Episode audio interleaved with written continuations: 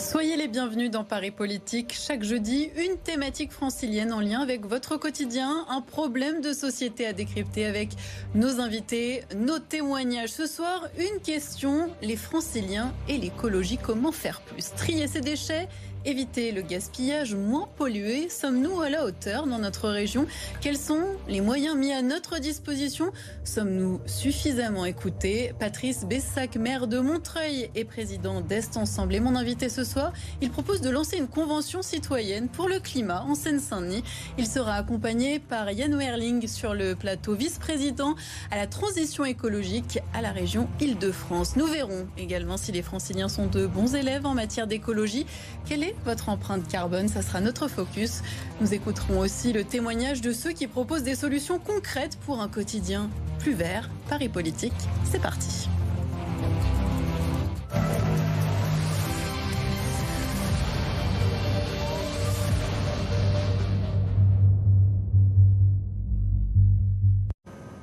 Patrice Bessac, bienvenue et merci d'avoir accepté notre invitation. Merci à vous. Vous êtes donc euh, maire communiste euh, de la commune de Montreuil. Yann Verling, bienvenue. Bonjour. Vous êtes vice-président à la transition euh, écologique à la région Île-de-France. Merci à tous les deux d'être présents ici. Tout d'abord, pour commencer, une question très simple pour l'un et l'autre. Dans votre quotidien, Patrice Bessac, quels sont les gestes que vous qualifieriez d'écolo?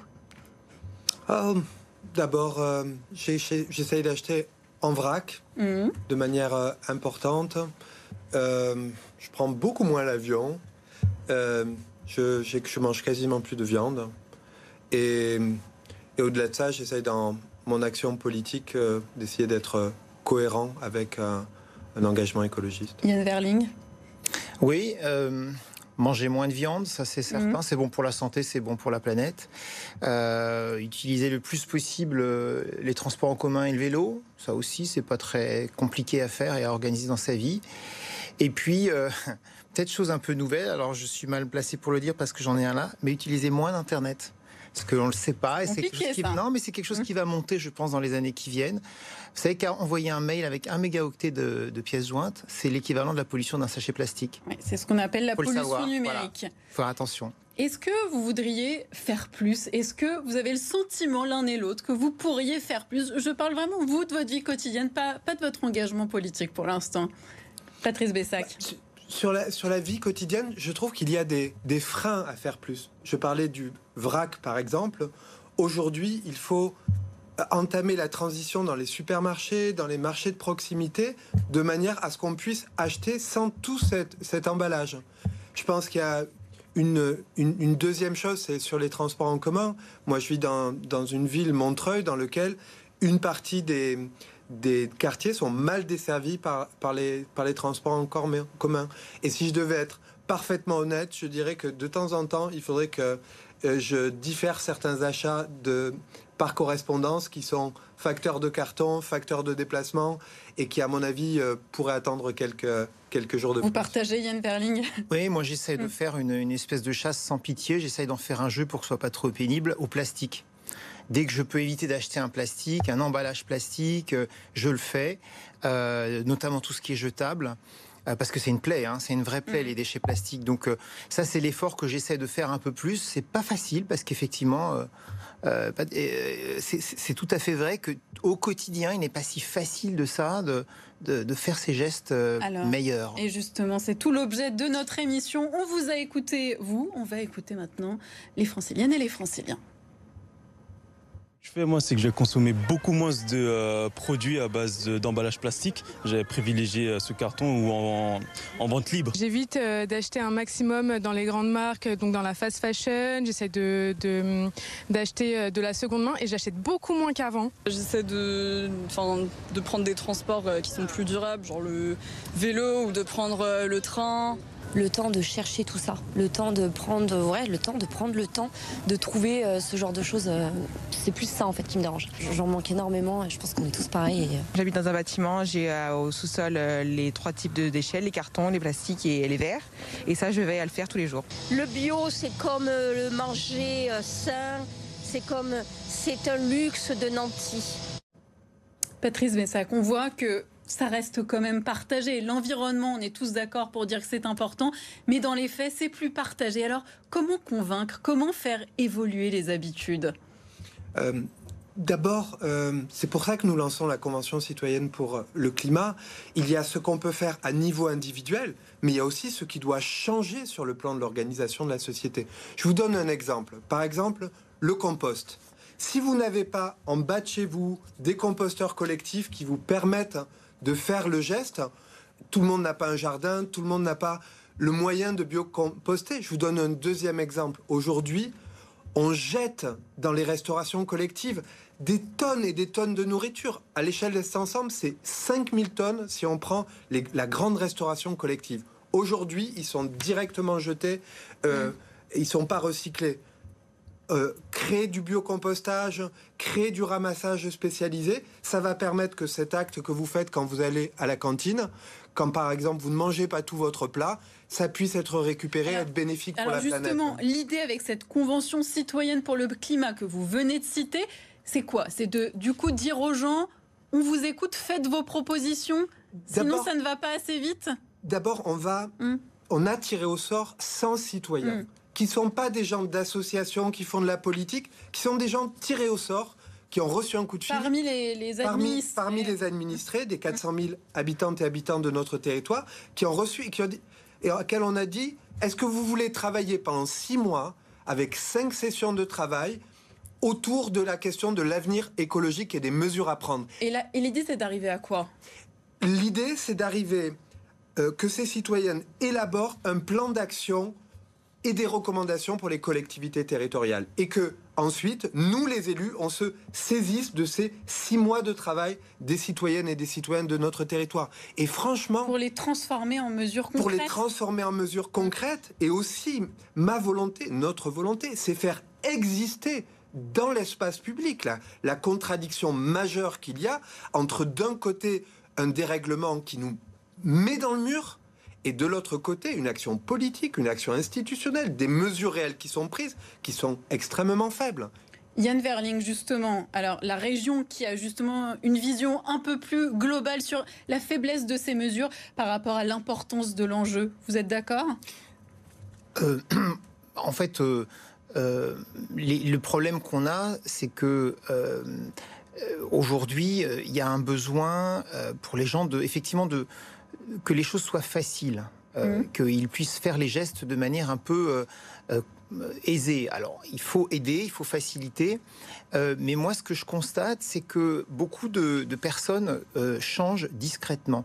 Moi, je ne crois pas Enfin, je, me méfie beaucoup de l'injonction au changement. C'est-à-dire que euh, quand on, tord le bras aux gens en leur disant c'est comme ça qu'il faut faire parce que c'est comme ça qu'on est responsable et c'est vous avez une responsabilité, cette culpabilisation, ça ne marche pas. Demander euh, aux franciliennes et aux franciliens leur avis comme on, le fait hein, dans, Paris-Est ensemble. Est-ce que c'est quelque chose qu'on pourrait imaginer à l'échelle de l'île de France Alors moi, je, ça a été fait à l'échelle au-dessus, hein, nationale. Ah, euh, avec un résultat plutôt mitigé. Hein. Oui, mais... On parle bien de, la Convention citoyenne pour le climat. On parle de la Convention citoyenne pour le climat, mmh. euh, mais si vous voulez, euh, on pourrait y revenir longuement sur la Convention citoyenne. D'abord, le, mandat, le mandat qui avait été donné au départ. C'est pas le sujet aujourd'hui. Il faut, il faut être mais clair on peut voir l'écueil aussi de, de, ce type de consultation. Oui, mais euh, encore une fois, il faut que la question soit pas trop large. Il faut mm. aussi un peu restreindre parce que si on va, si on dit aux gens c'est à vous de changer la planète, ben non, ils vont pas le faire, ils vont pas y arriver. Enfin, personne va y arriver en fait. Donc il faut quand même restreindre un petit peu le débat, le, que les gens se disent voilà, c'est à ma, portée parce que on a quand même mis des gens qui n'y connaissent rien. Est-ce que vous avez décideurs Est-ce que vous avez un exemple concret à nous donner? Vous, vous êtes parmi les décideurs. Un exemple sur quoi? Sur, bah, euh, sur justement ça, de, restreindre le champ, euh, le champ d'action, de, répondre bah. aux citoyens de manière plus simple, plus concrète. Bah, vous voyez par exemple, il y a une question qui serait intéressante à poser aux franciliens, et euh, on va la poser aux élus dans un premier temps, c'est que dans un an et demi, à la fin de l'année 2023, on va devoir collecter les biodéchets. Hein. c'est tout ce qui est... c'est 30% de nos poubelles en fait. Et en fait, beaucoup d'élus ne savent pas comment faire. Et les citoyens eux-mêmes vont être être dans cette situation de, se demander comment on va séparer euh, mm. le biodéchet, le, le, déchet vert, du reste de la poubelle. Et là, on pourrait faire effectivement un exercice citoyen de demander aux gens comment vous le verriez, vous, cette, cette, cette collecte séparée. Vous qui êtes euh, maire de Montreuil, Patrice Bessac, est-ce que par exemple c'est une thématique où vous aimeriez être euh, un peu plus soutenu? Par exemple, c'est clair que sur la question des déchets, des biodéchets en particulier, il y a une révolution à faire. C'est pas possible qu'on continue à mettre les biodéchets à l'incinération. Je vous donne un deuxième exemple. Vous nous demandez des... Oui, alors on est d'accord pour dire bon, c'est pas possible, mais du coup on fait quoi? On fait on fait deux choses. Essayons d'avancer. On fait deux choses. Hum. Un, on, on commence par les grands comptes, les gros producteurs de biodéchets, de manière à s'assurer de leur retraitement dans des lieux spécifiques de compostage. Deuxièmement, il y a à mon avis, et c'est nous l'engagement qu'on a pris à Est Ensemble, à mettre à l'échelle de chaque quartier des composteurs collectifs qui permettent d'activer la, la, démarche de citoyenneté. Mais je vous donne un autre exemple. Aujourd'hui, euh, une avenue plantée, mmh. c'est parfois 2 degrés, 3 degrés de différence dans les moments de forte chaleur. À Est Ensemble, nous avons décidé de financer 42 kilomètres de voies vertes dans les quatre ans à venir. Et je sais qu'on pourra compter, sur le soutien de la métropole, je l'espère de la région et, des fonds européens pour dire on a besoin de convertir nos espaces publics pour qu'ils s'adaptent au moment de, forte chaleur. C'est deux exemples parmi d'autres. Mmh. Mais je pense aussi qu'on a besoin de l'appui de la loi. Ce que disait Yann Verling, il y a aujourd'hui des magasins, des endroits où il est impossible de faire un achat sans avoir en même temps des tonnes d'emballage. Il faut que ça change et il faut que ça change par la loi. Il faut que ça change par la loi. On est aussi ici pour euh, voir ce que nous, franciliennes et franciliens, pouvons faire à notre petite échelle. On va tout d'abord euh, commencer par euh, quelques chiffres. C'est l'heure de notre focus.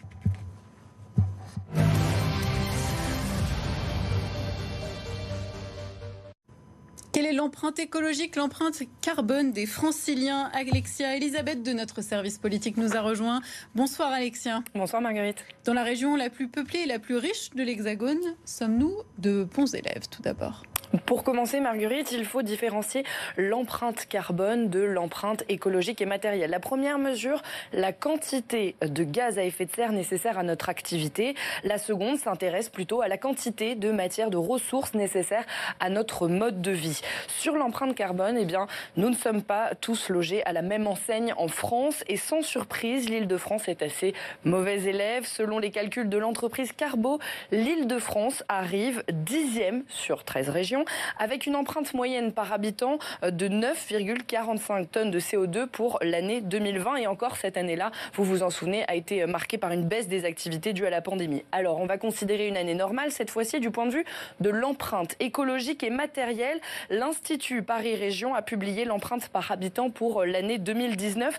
Les franciliens consomment près de 20 tonnes de matière, de ressources chaque année de façon euh, directe ou indirecte. Parmi les postes de dépenses les plus important, l'énergie, l'alimentation ou encore l'aménagement, que ce soit l'aménagement du territoire par exemple, la construction du Grand Paris Express est assez euh, polluante ou encore eh bien, du logement individuel. Il faut toutefois euh, prendre en compte que chacun n'a pas la même empreinte. Plus on est aisé, généralement plus euh, le bilan s'alourdit, c'est ce que nous dit l'Institut Paris Région. On prend par exemple l'avion pour aller en vacances ou on fait davantage d'achats de, de vêtements. Ce que révèle cette étude finalement, c'est que l'île de France est très consommatrice de ressources parce que les franciliens sont consommateurs de produits finis, majoritairement fabriqués en dehors de la région et qui demandent donc beaucoup de ressources pour être transportés.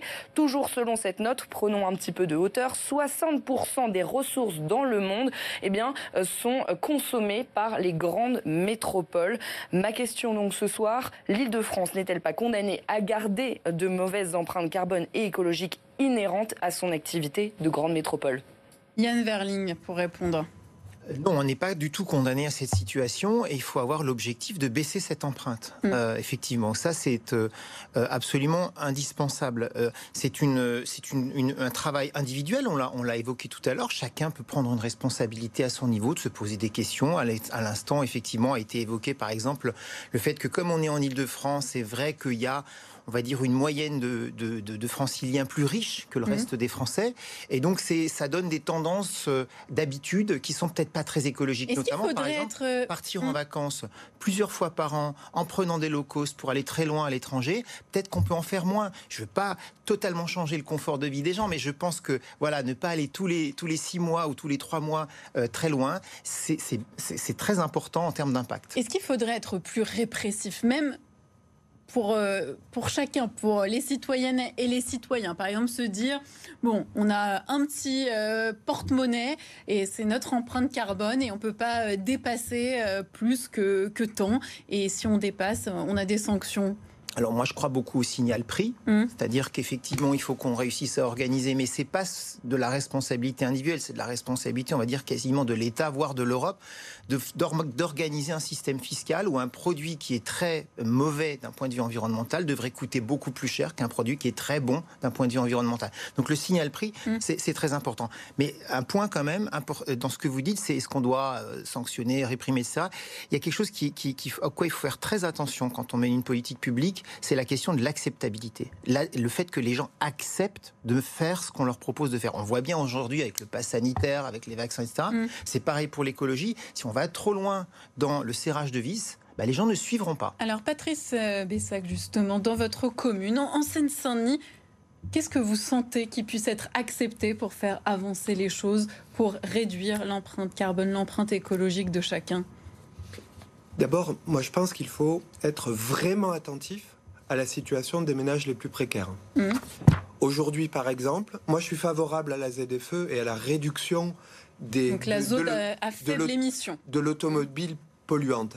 Après, si je regarde mon territoire, les quartiers les moins desservis par les transports en commun, où il y a les populations les plus pauvres, c'est les quartiers évidemment où il y a les véhicules les plus anciens, c'est-à-dire il y a le triple cumul de la pauvreté, de la difficulté d'accès au transport en commun et en plus de la nécessité du remplacement de, la voiture. Et donc c'est 30% de ma population. Il faut y penser et donc faut faire levier pour leur permettre d'accéder à des moyens de consommer. Faire levier, c'est-à-dire? C'est-à-dire il faut des aides qui compensent à 100% le remboursement pour un certain nombre de ménages de, euh, de leurs véhicules anciens. La deuxième chose que j'aimerais vous dire, c'est sur le logement. Alors juste sur ça, est-ce que la région, par exemple, pourrait intervenir sur ce point? Nous intervenons. Euh, Mais la métropole. Pas suffisamment, parce bah, que ça. quand même, hum. euh, la métropole et la région se sont euh, entendus pour mettre en place une aide pour notamment les foyers les plus modestes, pour qu'ils puissent s'acheter un véhicule propre qui puisse circuler dans la ZFE. Euh, la, métropole, ça va être sur le territoire métropolitain et nous, nous agissons sur les publics euh, à, revenus plus faibles sur la Grande Couronne. On s'est mis en complémentarité. C'est une aide de 6 000 euros qui peut aller jusqu'à 6 000 mmh. euros pour acheter un véhicule propre qui s'additionne aux aides d'État. Donc on peut arriver à euh, une situation où des, foyers très modestes puissent, peuvent acheter un véhicule. C'est suffisant, Patrice Bessac? Écoutez, il y a vraiment eu un effort et de la région mmh. et de la métropole. On sait que ça ne compense pas euh, tout à fait la mise en place de, de, la mesure et que c'est un problème qu'on va devoir affronter. Mais il y a eu du travail.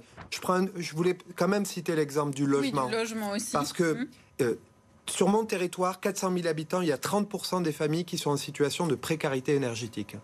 Et on sait que l'un des, des sujets majeurs de, de production de carbone, c'est les logements mal isolés. Aujourd'hui, quand je regarde les financements que nous avons pour rénover euh, les logements, euh, on n'est pas au niveau. On va pas assez vite. Il faudrait rénover beaucoup plus vite le parc de HLM comme le, comme le parc privé. Or, dans le parc privé comme dans le parc HLM, aujourd'hui, il y a des gens qui ne peuvent pas payer tout simplement. Et c'est pour ça que quand on parle de, de pénaliser les, les, les gens pour les mauvais comportements, il faut quand même voir à quelle famille et à quel type de population on s'adresse. Est-ce que vous avez l'impression, euh, globalement, l'un et l'autre, que finalement, on fait euh, une écologie qui, qui faciliterait plus la vie de ceux qui, qui ont les moyens? Ben, Nous, par exemple, nous essayons de dire le bio, ça doit être pour tout le monde, et donc mm. on fait venir des producteurs directs d'Île-de-France dans certains de nos, de nos quartiers populaires. Mais c'est clair qu'il y, y a une grande bataille pour que l'écologie puisse être partagée par toutes et tous et qu'elle soit ressentie comme une grande question d'égalité. Yann Verling, vous, vous la menez, cette bataille pour euh, la justice sociale et l'écologie en même temps? Tout le monde la mène cette bataille parce Mais de quelle façon? Bah, Vous voyez bien, par exemple, quand on fait les aides à votre échelle, hein. Euh, mmh. pour euh, les véhicules les plus les plus Alors, remplacer ça, les oui, véhicules, on l'a fait. Et quoi d'autre? Il y a beaucoup d'aides sociales qui existent aujourd'hui euh, et, il faut les écologiser plus. Moi, je regrette que euh, euh on n'ait pas, par exemple, à l'occasion du débat qu'on a eu sur la taxe carbone au niveau national, qu'on a abandonné suite au mouvement des Gilets jaunes, qu'on n'ait pas pensé à se dire au fond, on peut la remettre en place, cette taxe carbone, mais il faut une compensation sociale intégrale pour les foyers les plus modestes. Il était effectivement anormal qu'un foyer modeste paye cette taxe carbone de la même manière qu'un un, Français riche. Et on n'y a, pas Donc il faut vraiment maintenant effectivement raisonner les mesures écologiques pour toujours les compenser socialement et ne jamais y renoncer s'il y a un effet social. Il faut compenser socialement les effets euh, d'une politique écologique. Ça, ça me paraît évident. Quant au bio, mmh. euh, le, sujet, le, sujet, c'est dans les cantines, par, exemple, les cantines, c'est un accès privilégié pour bien se nourrir, euh, pour avoir euh, voilà une politique durable, écologique. Mmh. Dans les cantines d'Île-de-France, donc pour les lycées, pour le coup, est-ce que c'est le cas? Ça se généralise, petit à petit, mmh. ça se généralise dans les lycées. Je, je, la région, de ce point de vue-là, est exemplaire, mais je sais que beaucoup de départements font la même chose dans les collèges, beaucoup de communes font la même chose dans les écoles dont ils ont la gestion. Donc tout le monde s'y met tout le monde s'y met. Effectivement, ça permet d'avoir au moins un premier accès à une nourriture bio pour les enfants. Et ça, c'est effectivement très important. Après, encore une fois, il y a une demande très forte de bio en Ile-de-France, très mm. très forte, mais il n'y a pas l'offre en face. Nous, ce sur quoi on travaille aujourd'hui en Ile-de-France, c'est de faire en sorte que l'offre soit au rendez-vous de la demande. Euh, Bessac. Je vous vois sourire. Oui, parce qu'on parle des écoles, dans les choses concrètes que, que nous sommes en train de, de généraliser, il y a le fait que des classes d'écologie dans toutes les écoles primaires. Parce qu'on se rend compte d'une chose, c'est que les enfants peuvent être des formidables vecteurs de transformation des, comportements. J'ai en mémoire un, petit homme qui m'a fait hurler de rire, qui a euh, qui, criait sur quelqu'un qui venait de jeter un, mégot. Quand on sait ce que ça produit, un mégot par terre, quand on sait ce que ça produit comme pollution de, de l'eau. Et donc j'espère que dans un ou deux ans, on sera capable chaque année de faire passer toute une génération, toute une classe d'âge par des sortes de, classes d'écologie et de, et de bon comportement. On est aussi ici pour mettre en valeur des initiatives, voir si elles fonctionnent. Nous sommes en direct avec euh, Alexandre Guillif, cofondateur et président des Alchimistes. Bonsoir et merci d'être avec nous. Vous êtes une start-up spécialisée dans la collecte et la valorisation des biodéchets en ville. On en a déjà un peu parlé euh, dans l'émission. Votre objectif, c'est le compostage à plus grande échelle dans les villes. Expliquez-nous tout d'abord l'expérimentation que vous menez en Ile-de-France. Oui, tout d'abord, euh, c'est peut-être euh, revenir sur euh, à quoi ça sert. Nous, ce qu'on pense chez les alchimistes, c'est qu'on a deux enjeux générationnels majeurs du point de vue de l'environnement, c'est la biodiversité et la lutte contre le réchauffement climatique. Dans les deux cas de figure, le sol joue un rôle fondamental. Avoir des sols vivants, c'est avoir une forêt et avoir une agriculture qui fonctionne bien ne plus avoir de sol, c'est être euh, dans un milieu désertique. Donc ça, c'est fondamental de bien comprendre que le compost permet d'avoir des sols vivants euh, et les sols vivants permettent d'avoir un, biotope dans lequel on peut, on, peut vivre. Alors en Ile-de-France, qu'est-ce que vous expérimentez en ce moment? Exactement. Quand on est à la campagne, c'est relativement facile de faire son compost au fond du jardin. Quand on est euh, en ville, c'est plus compliqué. On est dans de l'habitat vertical, il y a moins de place et donc on se propose avec les alchimistes, que ce soit à Paris, à Lille, Saint-Denis ou dans huit villes euh, en France, de mettre des bornes d'apport volontaire et de permettre à ceux qui le souhaitent de venir déposer, de s'inscrire sur le site internet, de venir déposer leurs déchets alimentaires euh, et nous, on collecte ces déchets alimentaires et on va les composter à moins de 10 km. Ce compost retourne à ceux qui ont donné leurs déchets alimentaires et c'est pour recréer ce cycle et montrer que oui, c'est possible de faire une matière nécessaire pour la relocalisation de l'agriculture urbaine autour des grands centres urbains en bio et que c'est possible et que c'est facile et que ça peut être sympa. Alexandre, est-ce que ça fonctionne cette expérimentation? Ça fait combien de temps là?